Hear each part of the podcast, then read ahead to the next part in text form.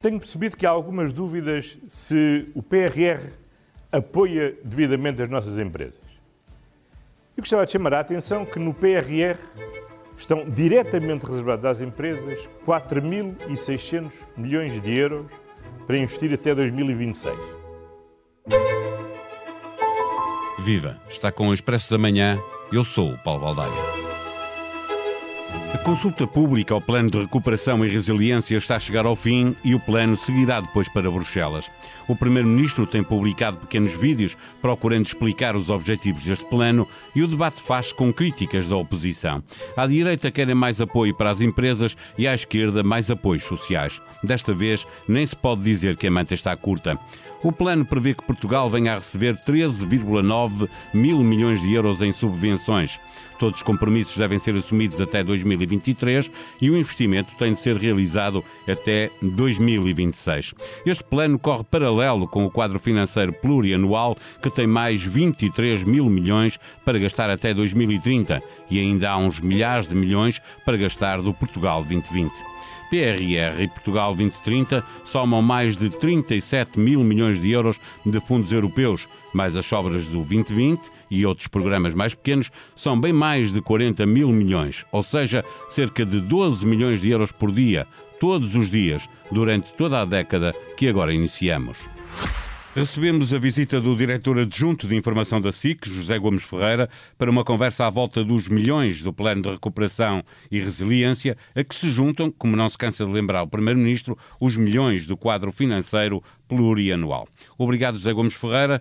Nos primeiros 25 anos da nossa participação neste projeto europeu, chegaram a Portugal mais de 80 mil milhões de euros de fundos europeus, cerca de 9 milhões por dia, todos os dias durante 25 anos. Agora, se às verbas do PRR 14 mil milhões juntarmos os 23 mil milhões de euros do quadro financeiro plurianual, mais as sobras do anterior quadro, são mais de 40 mil milhões para gastar no curto e médio prazo. Então, olhando para o histórico e olhando para o que se sabe sobre o PRR e o Portugal 2030, estás mais otimista ou mais pessimista? Estou igualmente uh, pouco otimista e até pessimista em relação a alguns aspectos. E então o que é que eh, importava mudar de forma estrutural na economia tu achas que não vai acontecer? A atitude. É como em tudo na vida, uh, muitas vezes não contou dinheiro, ou na maior parte das vezes não contou dinheiro, apesar de ser uma, uma adjuvante, sabemos que é, mas uh, na base de tudo tem que estar a atitude.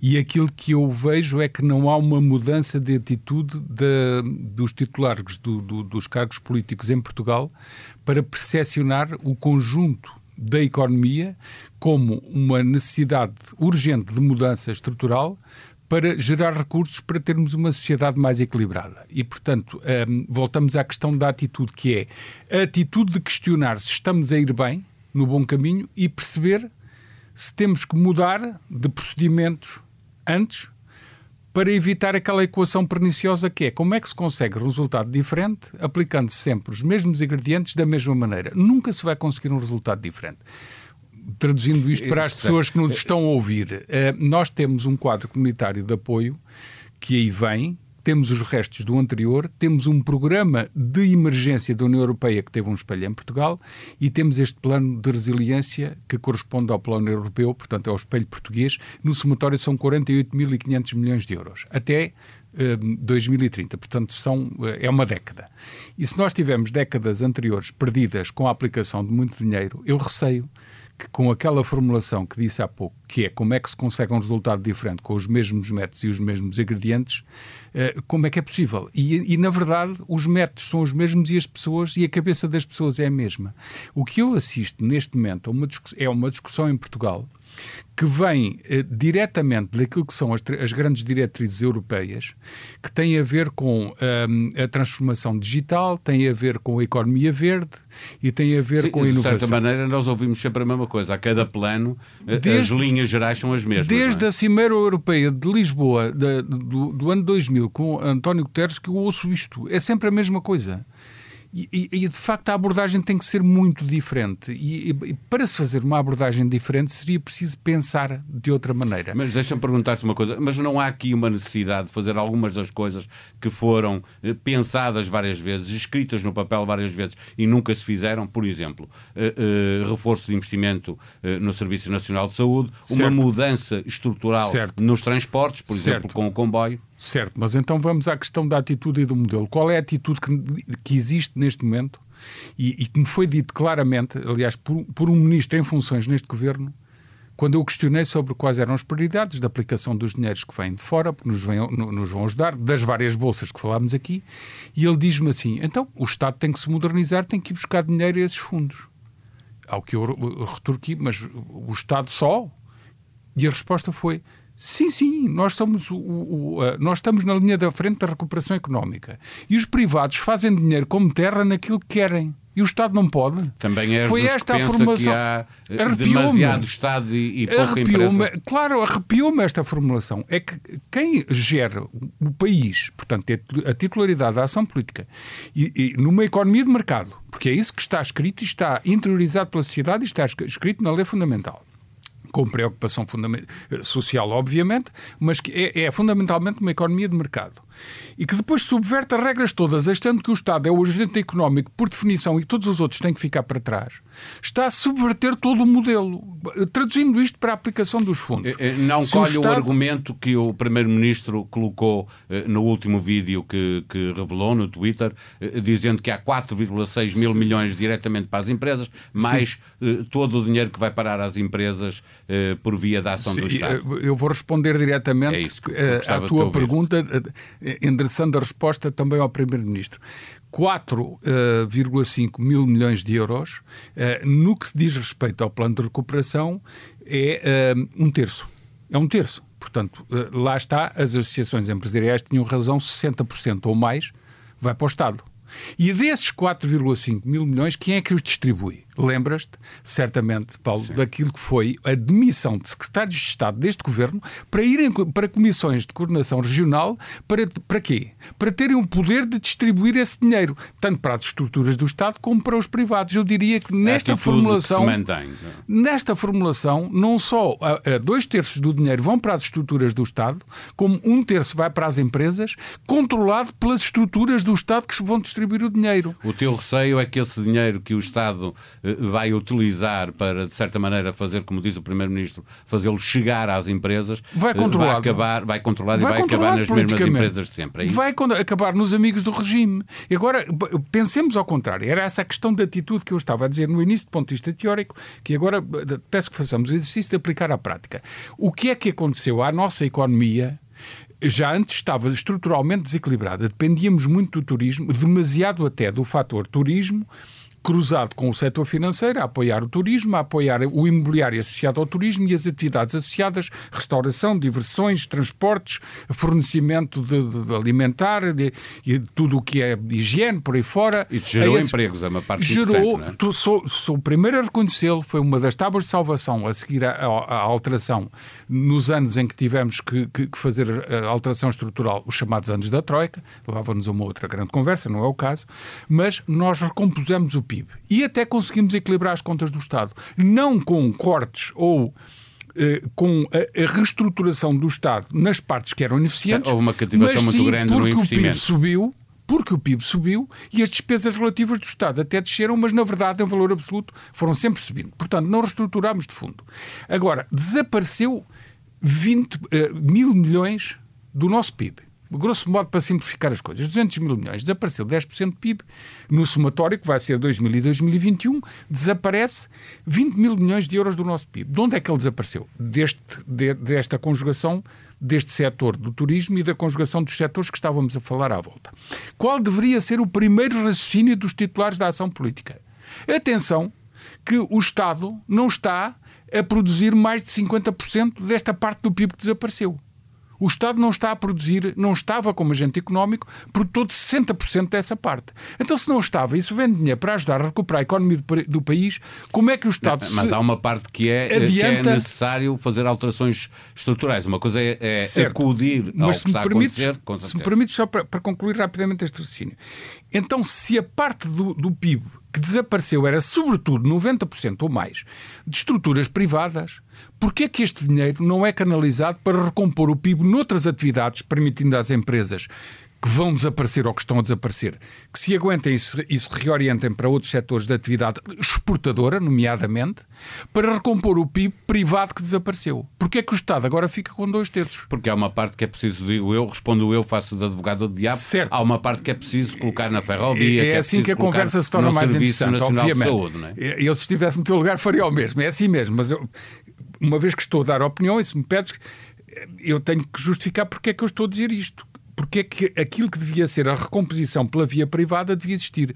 Porque aquilo que tu estás a dizer na tua pergunta são coadjuvantes, são adjuvantes, não são o core do nosso PIB. Não é isso que vai recompor o PIB que desapareceu. Vais investir na ferrovia. E se não houver dinamismo privado para absorver, para essa estrutura ser rentabilizada pelo uso que a economia lhe vai dar, acontece como as autoestradas que foram feitas a contraciclo, em que ainda hoje, algumas, é? boa parte delas são autoestradas em que têm ocupação a 20% ou menos, descontando o efeito da pandemia.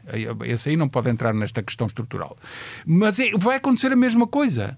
Se nós temos uma, um, um, país que tem estruturas que foram construídas pelo Estado sem colagem àquilo que era a necessidade da economia, o que é que vai acontecer àquilo que é a recuperação do Estado, ou o investimento enorme do Estado, que vai acontecer, está previsto, em modernização de todas as estruturas que decidem sobre as atividades económicas. A Agência Portuguesa do Ambiente, que já põe entraves a tanta coisa em Portugal, e que impede empresas de investir por causa do, do, do, do ninho dos passarinhos que aparece não sei onde e dos lagartos que passam mais nos poder ribeiros. é mais burocracia. Não? Ainda mais estará, estará reforçada para impor entrar. E eu não estou a dizer que não se defenda a ecologia. Não é nada disso. Mas nós estamos cada vez mais maniatados por aquilo que os americanos chamam o red tape a fita vermelha, que é o não podes fazer. E nunca as estruturam do Estado tomam a atitude que é podes fazer e sujeitas-te àquilo que vier a seguir. Não, continuamos ao contrário. Primeiro impede-se tudo, na dúvida impede-se tudo. E as estruturas do Estado que agora vão buscar esse dinheiro vão se reforçar ainda mais na sua capacidade para encontrar argumentos para impedir a atividade económica. Só não vê quem não quer qual é o, pior, o, o principal problema da atividade económica e empresarial no país. É serem impedidos de fazer tudo o que querem fazer. É haver burocracias, desde a mais alta estrutura do Estado até ao, ao funcionário mais simples, com respeito por todos os funcionários, mas ao mais simples de uma Câmara Municipal, que todos eles inventam razões pelas quais os projetos industriais, comerciais e agrícolas e por aí fora continuam na gaveta hoje em dia. Perguntam aos empresários e eles respondem-lhes. Mais do que os impostos altos, mais do que a carga para fiscal alta, mais do que a conjuntura económica nacional e internacional, é tudo o que tem a ver com o impedimento das atividades económicas por excessiva regulação. Precisávamos de uma modernização do Estado que não passa por gastar dinheiro, mas por mudar claro. o, relacionamento com as empresas. E por uma é orientação do Estado no sentido de dizer deixemos a atividade económica florescer, porque depois aquilo que são dinheiros que agora vêm para reforçar as estruturas do Estado, desde logo, em primeiro lugar, vão disfarçar e vão acabar em despesa corrente para o governo. O governo já, eu, nós já percebemos o filme do governo. O governo quer meter este dinheiro nas estruturas do Estado em boa parte para substituir o investimento que nunca fez, porque continuaram a fazer a austeridade, neste caso de esquerda. Nunca, não fizeram os investimentos. Houve um ministro chamado Pedro Marques que Foi passou, o, investimento, passou, o menor investimento O Pedro Marques passou quatro anos a dizer que investir na ferrovia e saiu com 30 km ou 40 de linha nova. Enganou-nos a todos. E direi isto sempre. E o governo que quer fazer é, por um lado, substituir os investimentos que não fez por dinheiro que vem de fora. Isso até, no conjunto, até nem estaria tão mal quanto uh, não fosse o facto de não o deixar liberto para as empresas. E depois, outra coisa que é um segredo mal escondido, que eu nem sei porque é que o líder da oposição não diz já isso, que é esse dinheiro, boa parte desse dinheiro vai, vai ser disfarçado para despesas correntes para o déficit não ser tão alto. É isto que eles têm na cabeça. Agora, se o querem fazer, que o digam claramente aos portugueses, porque não estão a fazer isso, não estão a ter esta clareza. E, por outro lado, estão a desviar recursos que deveriam ser para a iniciativa privada. É, é disto que estamos a falar. Em síntese, porque o nosso tempo está mesmo no, no final. É, é, eu ficava vejo... aqui duas horas. exatamente, eu percebo que sim, e os ouvintes gostariam com certeza de te ouvir mais. Fica para outro episódio, claro. mas gostava de que me sintetizasses, me disses, fizesse uma a, pergunta inicial. Estás mais preocupado ou mais otimista, tendo em conta que vem aí uma chuva de milhões? Isso preocupa-te mais ou deixa-te otimista para, para o salto que temos que dar? Eu, eu, eu não estou otimista, não posso estar estou eh, relativamente tranquilizado em relação a alguns aspectos que têm a ver com o facto de, vindo recursos do exterior, haver uma percepção do exterior sobre nós, que é, eles ainda têm fontes de receitas, uh, o ataque especulativo sobre a nossa situação no que diz respeito ao financiamento público, não é para já, porque o BCE ainda continua a comprar dívida e as instituições europeias dão esta ajuda. Portanto, isso tranquiliza-nos relativamente. Acho que isto vai ter um fim. Quando o BCE começar a, a anunciar o fim das compras de dívida, a fatura Portugal, voltará a chegar. Portugal volta, eh, e a Grécia e a Itália, e neste caso a Itália, que é o maior problema, eh, estará sob os holofotes e pode haver eh, instabilidade muito grande no, financiamento de vários países da União Europeia, nomeadamente os periféricos. Diria que nesse aspecto estou relativamente descansado no que diz respeito à orientação da atividade económica em Portugal, que tem que ter, obviamente, um enquadramento por parte da vontade política e do, e do, Poder Executivo. Com certeza é para isso que existem governos. Mas naquilo que são as prioridades estão enganados e eu estou muito pessimista. Nós não vamos mudar a estrutura da nossa economia porque a atitude não muda. Voltamos à, à, à expressão que eu disse no início. Não muda a atitude porque o, a atitude continua a ser voluntarismo de Estado entendido como o agente económico que põe todos os outros a andar, em vez de ser ao contrário, é reforçar a economia privada para o Estado, por sua vez, poder ter receitas e ser um Estado forte e regulador para que as coisas corram melhor do ponto de vista da, da, da, da estabilidade económica a longo prazo e sustentabilidade para que o país seja mais equilibrado do ponto de vista social, eles não têm essa ideia. E para que não restem dúvidas, eu acho que é sempre bom fazer esta disclaimer, passo a, a expressão uh, uh, anglo-saxónica.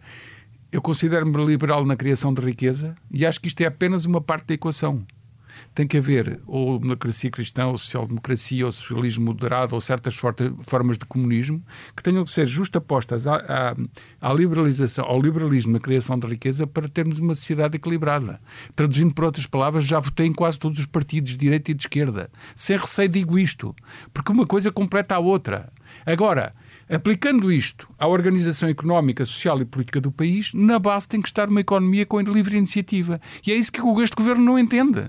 E aliás, o próprio PSD tem uma parte que também não entende isso próprio PSD e o próprio CDS, naquilo que diz respeito ao, à direita dos interesses, também tem gente que ainda continua a pensar na matriz que é tem que se financiar, tem que se ajudar as grandes empresas e as grandes estruturas, porque são elas puxam, que puxam pelo resto. É outra conversa e, mesmo, e depois, porque o que é que nós vemos?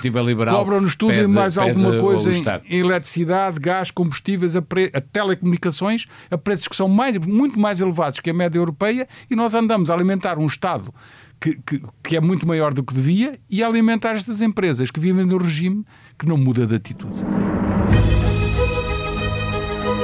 Por estes dias anda meio mundo a discutir a inevitabilidade do preço das casas começar a descer, depois do mercado de arrendamento já registrar valores em queda. No site do Expresso, a notícia de que o teletrabalho já está a fazer estragos no mercado de escritórios, com quebras de 79% em Lisboa e 94% no Porto, em janeiro deste ano, face ao mesmo mês do ano passado. Em expresso.pt, também por estes dias, o Presidente da República recebe os partidos com assento parlamentar e a conclusão a que já se pode chegar é que haverá nova quinzena com estado de emergência, sem alterações às atuais regras de confinamento regresso às aulas, mesmo que apenas de forma gradual, começando pelos mais novos, talvez a meio de março. Na Madeira, as coisas fazem-se de modo diferente. 75% dos alunos continuam a ir à escola todos os dias. A pressão agora é para que os mais velhos, os outros 25%, também possam regressar. A sonoplastia deste episódio foi de Ruben Tiago Pereira. Tenham um bom dia, voltamos amanhã. Até lá.